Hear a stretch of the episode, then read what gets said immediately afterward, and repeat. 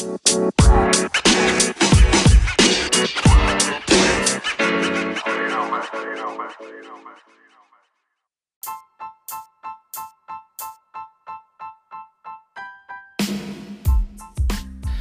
und herzlich willkommen, Freunde des Arbeitsrechts, zu meinem Podcast Einfach Recht, Antworten auf Fragen rund ums Arbeitsrecht.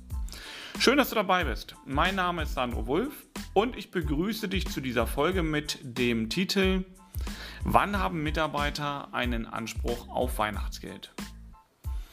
Ja, viele Arbeitnehmer freuen sich in den Monaten November oder Dezember des Jahres ja immer auf die Zahlung des Weihnachtsgeld. Dieses Jahr werden es wohl weniger Beschäftigte sein als in den vergangenen Jahren. Viele Unternehmen und Arbeitgeber haben aufgrund der Corona-Pandemie wirtschaftliche Probleme oder sie befürchten zumindest, dass diese in der Zukunft eintreten könnten. Ähm, das führt dazu, dass der eine oder andere Arbeitgeber entweder das Weihnachtsgeld nicht aufbringen kann oder nicht aufbringen möchte weil die Unternehmen bemüht sind, die Liquidität zu wahren, gerade mit dem, was im Jahr 2021 auf sie zukommen könnte. Für die Mitarbeiter, aber auch die Arbeitgeber ergeben sich mit der Sonderzahlung, mit dem Weihnachtsgeld drei Hauptfragen. Erstens, wann haben Arbeitnehmer einen Anspruch auf Weihnachtsgeld? Zweitens, hat der Mitarbeiter auch einen Anspruch auf Weihnachtsgeld, wenn er arbeitsunfähig ist? Und drittens, kann der Arbeitgeber das Weihnachtsgeld zurückfordern, wenn das Arbeitsverhältnis gekündigt wird? Um diese Fragen und äh, noch viel mehr um das Thema Weihnachtsgeld und Sonderzahlungen geht es in dieser Podcast-Folge. Ich wünsche dir ganz viel Spaß. Wann haben Mitarbeiter einen Anspruch auf Weihnachtsgeld oder eine Sondergratifikation und wann muss der Arbeitgeber diese vielleicht nicht zahlen oder nicht mehr zahlen? Einen gebundenen Rechtsanspruch haben die Mitarbeiter nur dann, wenn die Zahlung des Weihnachtsgeldes im Arbeitsvertrag fest zugesichert ist oder aber in Tarifverträgen oder Betriebsvereinbarungen festgeschrieben sind. Gibt es eine solche Vereinbarung nicht, besteht kein gesetzlicher Anspruch auf die Zahlung von Weihnachtsgeld. Nun, in der Juristerei ähm, gilt ja immer der Spruch, keine Regel ohne Ausnahme. So ist das auch in diesem Fall. Eine solche Ausnahme könnte dann gegeben sein, wenn aufgrund sogenannter betrieblicher Übung die freiwillige Zahlung des Arbeitgebers zu einer Verpflichtung geworden ist. Von betrieblicher Übung wird immer dann ausgegangen, wenn der Arbeitgeber wiederholt zahlt, ohne dass es dazu eine ausdrückliche Vereinbarung gibt.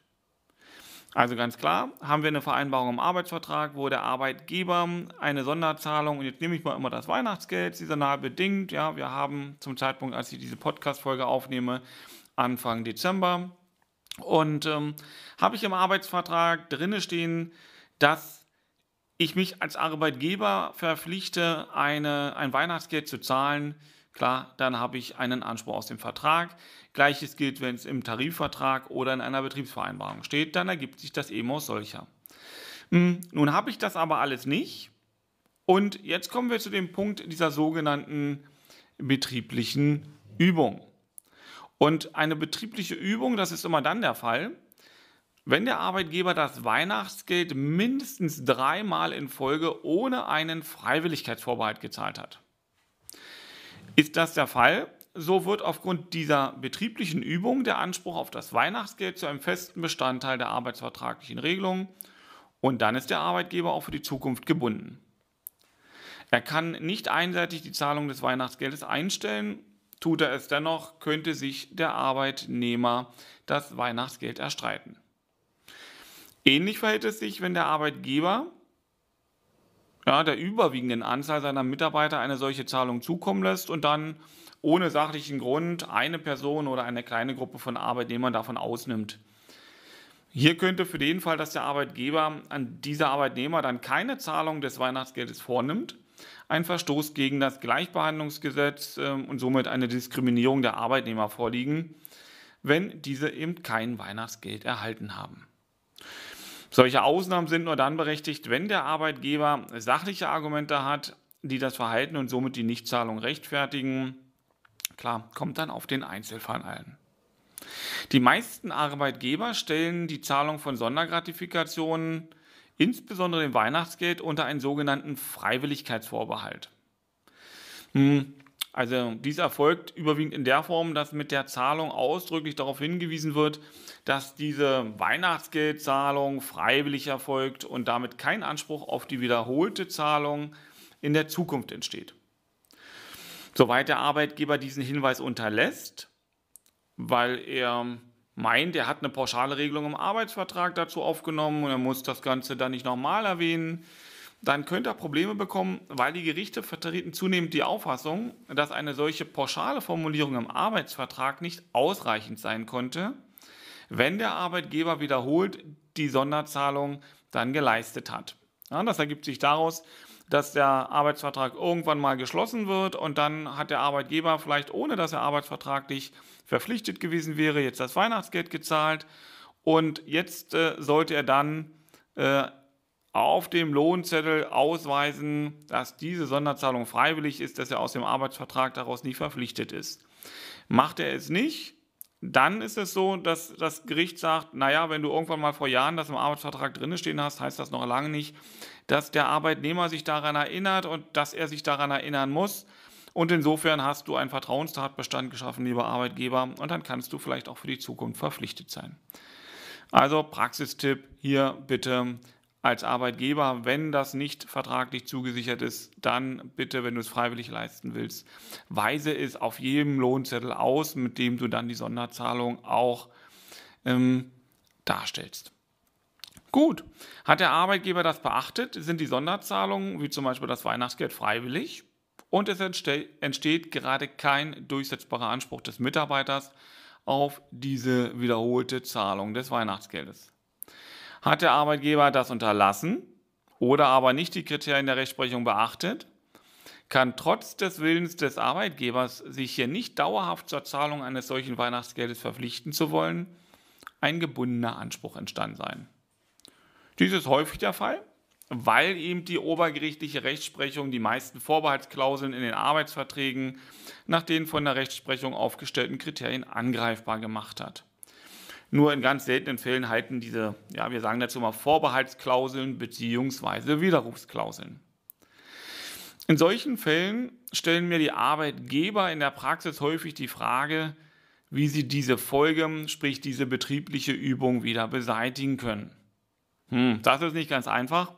Ist eine Leistung erst einmal ein Bestandteil des Arbeitsvertrages geworden, und das kann ja auch dann eben durch diese betriebliche Übung der Fall sein, dann kann diese Regel in ja nur noch einvernehmlich, ja, im Wege der einvernehmlichen Vertragsänderung zwischen den Parteien des Arbeitsverhältnisses wieder geändert werden.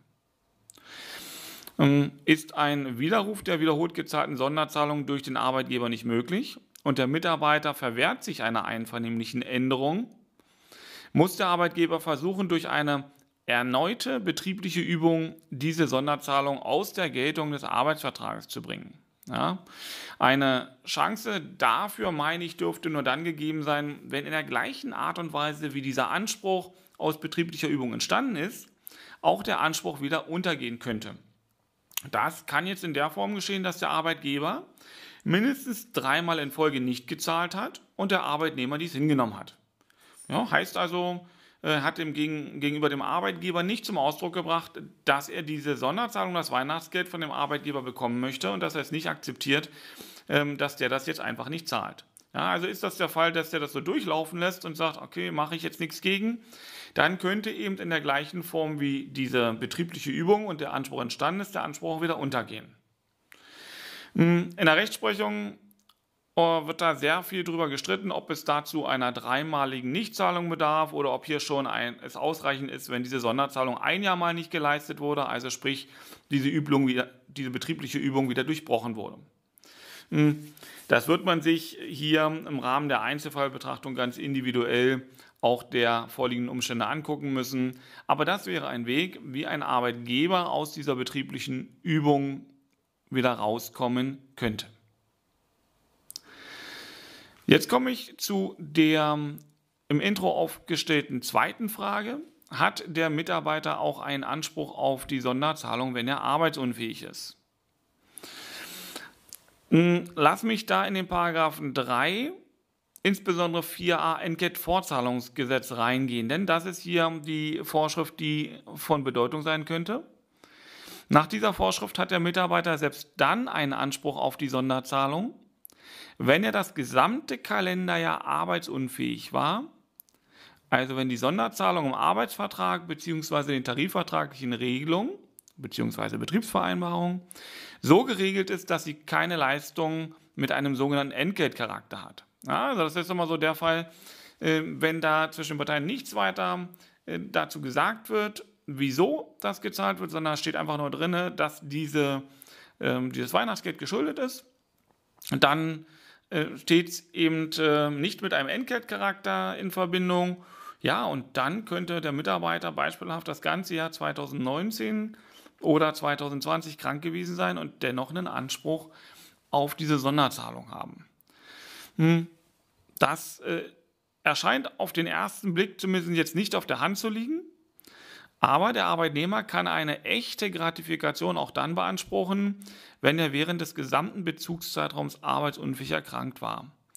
Hm, diese Gratifikation, da die nicht Gegenleistung zur Arbeitsleistung ist, besteht der Anspruch deshalb grundsätzlich auch bei Langzeiterkrankungen. Anders liegt das bei Sonderzahlungen mit Entgeltcharakter. Ne, das erschließt sich schon, äh, da die als Gegenleistung für die Arbeit gezahlt wird, ja, ein 13. Monatsgehalt wenn das auch so bezeichnet ist. Hier endet die Zahlungspflicht anteilig dann mit der Entgeltfortzahlungspflicht. Das heißt, ist der Arbeitnehmer aus der sechs Wochen Frist raus und der Arbeitgeber ist nicht mehr verpflichtet, dann kann hier natürlich auch dieser Anspruch entsprechend reduziert oder untergehen. Die Kürzung von Sonderzahlungen wegen krankheitsbedingter Fehlzeiten ist äh, zudem durch ausdrückliche Regelung, also heißt Betriebsvereinbarung, Arbeits- oder Tarifverträge möglich. Na, da kann das also geregelt sein, indem man sagt, diese Gratifikation hat, ähm, ja, hat so etwas äh, wie eine, ein, den Charakter einer Anwesenheitsprämie. Ich denke, das trifft es ganz gut. Ne? Denn äh, bei einer vereinbarten Anwesenheitsprämie muss dem Arbeitnehmer im Voraus bekannt sein, dass und in welchem Umfang bei Fehltagen im Bezugszeitraum eine Kürzung erfolgen kann, damit er sein Verhalten darauf einstellen kann. Um eine solche Anwesenheitsprämie handelt es sich jedoch nicht, wenn ohne Rechtspflicht und ohne Bindung für die Zukunft eine Gratifikation als freiwillige Leistung gewährt wird. Ja, das heißt, das ist ja das, was ich oben ausgeführt habe. Habe ich einen gebundenen Anspruch, ist klar, dann muss ich auch sagen, ähm, dass äh, hier dieser gebundene Anspruch reduziert werden kann. Und es gilt diese Sonderregelung des 4a NGET-Fortzahlungsgesetzes. Habe ich aber eine rein freiwillige Leistung, wo ich sage, eigentlich bin ich gar nicht verpflichtet. Und wenn ich mal zahle, dann zahle ich nur freiwillig, ähm, dann es, sind hier besondere Konstellationen, äh, weil der Paragraph 4 Entgeltfortzahlungsgesetz bietet die gesetzliche Grundlage für Bestimmungen in Tarifverträgen, Betriebsvereinbarungen und arbeitsvertraglichen Vereinbarungen, nach der eine zu zahlende Sondervergütung aufgrund krankheitsbedingter Fehlzeiten gekürzt werden kann. Ja, der Paragraph 4a Satz 1 Entgeltfortzahlungsgesetz erklärt Kürzungsklauseln ausdrücklich für zulässig. In Satz 2 dieser Vorschrift wird aber auch eine rechnerische Obergrenze in Höhe von einem Viertel gesetzt. Das heißt, damit soll verhindert werden, dass bereits geringere krankheitsbedingte Fehlzeiten zu einer unangemessenen hohen Kürzung oder gar zum Wegfall der gesamten Sondervergütung führt. Hier nochmal ein Praxistipp. Ähm, wenn man also diesen Paragraph 4a Entgeltfortzahlungsgesetz und die dortige rechtliche Möglichkeit vereinbaren will, dann sollte man ähm, eine klare Formulierung nehmen, die auch auf dem Gesetzeswortlaut aufbaut. Die könnte wie folgt heißen, die Gratifikation wird für jeden Fehltag wegen Arbeitsunfähigkeit infolge Krankheit um ein Viertel des Arbeitsentgelts gekürzt, das im Jahresdurchschnitt auf einen Arbeitstag entfällt. Wer das aufnimmt, kann zumindest reagieren. Und das kann ja auch den Vorteil haben für die anderen Mitarbeiter, wenn ich also dort ein gewisses Budget habe, was ich im Rahmen des Weihnachtsgeldes oder der Sondergratifikation an die Mitarbeiter weitergeben möchte, dann kann ich, sofern Mitarbeiter arbeitsunfähig sind und die anderen Kollegen das mit übernehmen mussten, kann ich den Betrag, den ich bei den erkrankten Kollegen kürze, wieder ins Budget einstellen und an die Kollegen dann auskehren, die die Mehrbelastung mit den eigenen Schultern geschustert haben, nämlich die, die zur Arbeit gekommen sind, damit das Unternehmen weiter erfolgreich am Markt teilnehmen kann. Gut, die Kürzung dieses Gratifikationsanspruchs durch den Arbeitgeber ist auch dann rechtmäßig, wenn die krankheitsbedingte Arbeitsunfähigkeit durch einen im Betrieb erlittenen Arbeitsunfall eingetreten ist.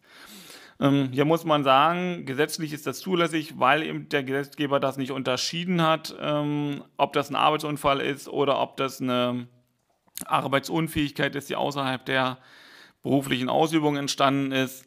Aber auch hier ist es wie in vielen Fällen, der Arbeitgeber muss ja nicht kürzen, er sollte darüber nachdenken, ob er bei einem Arbeitsunfall tatsächlich die Möglichkeit der Reduzierung in Anspruch nimmt. Häufig ähm, spricht viel dafür, wenn das hier nur eine Kurzunterbrechung ist oder wenn der Mitarbeiter da keinerlei Anteil dran hat, vielleicht darauf zu verzichten. Ja, abschließend dazu, auch bei der Kürzung wegen sogenannter krankheitsbedingter Fehlzeiten ist der arbeitsrechtliche Gleichbehandlungsgrundsatz zu beachten. Ne, wenn ich also hier schon sage, der Arbeitgeber hat die Möglichkeit auch darauf zu verzichten, dann muss er natürlich gucken, dass er alle Mitarbeiter gleich behandelt. Ansonsten hat er keine sachlichen Gründe, die eine Ungleichbehandlung rechtfertigen.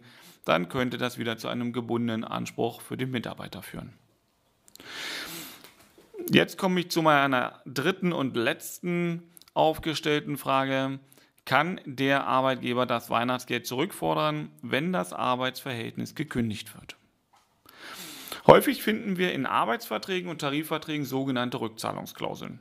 Ja, in diesen Klauseln ist dann geregelt, dass der Mitarbeiter das Weihnachtsgeld bzw. die Sonderzahlung an den Arbeitgeber zum Teil oder vollständig zurückzahlen muss, wenn er innerhalb eines definierten Zeitraums Abzahlungen hm, ja, äh, auf das Arbeitsverhältnis und das Arbeitsverhältnis aufkündigt, beziehungsweise dem Arbeitgeber einen Kündigungsgrund gegeben hat und der ihm dann das Arbeitsverhältnis aufkündigen musste.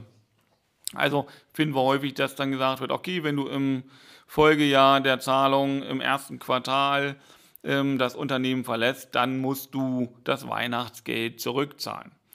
Hm, das Bundesarbeitsgericht musste sich im Juni 2018 mit einem solchen Fall auseinandersetzen weil die Frage war, sind solche Rückzahlungsklauseln wirksam, kann der Arbeitgeber sowas vereinbaren?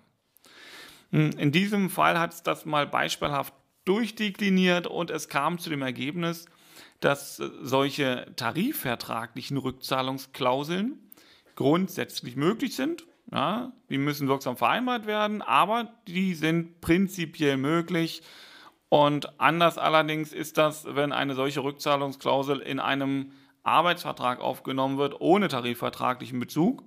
Ja, in einem Arbeitsvertrag äh, sind solche Rückzahlungsklauseln nur in sehr engen Grenzen möglich.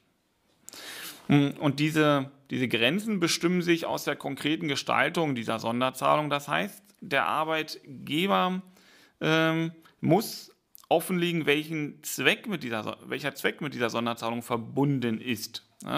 Die Regelung des Arbeitgebers muss erkennen lassen, welche Motivationslage mit dieser Sonderzahlung, zum Beispiel dem Weihnachtsgeld, verbunden war oder eben auch verbunden ist.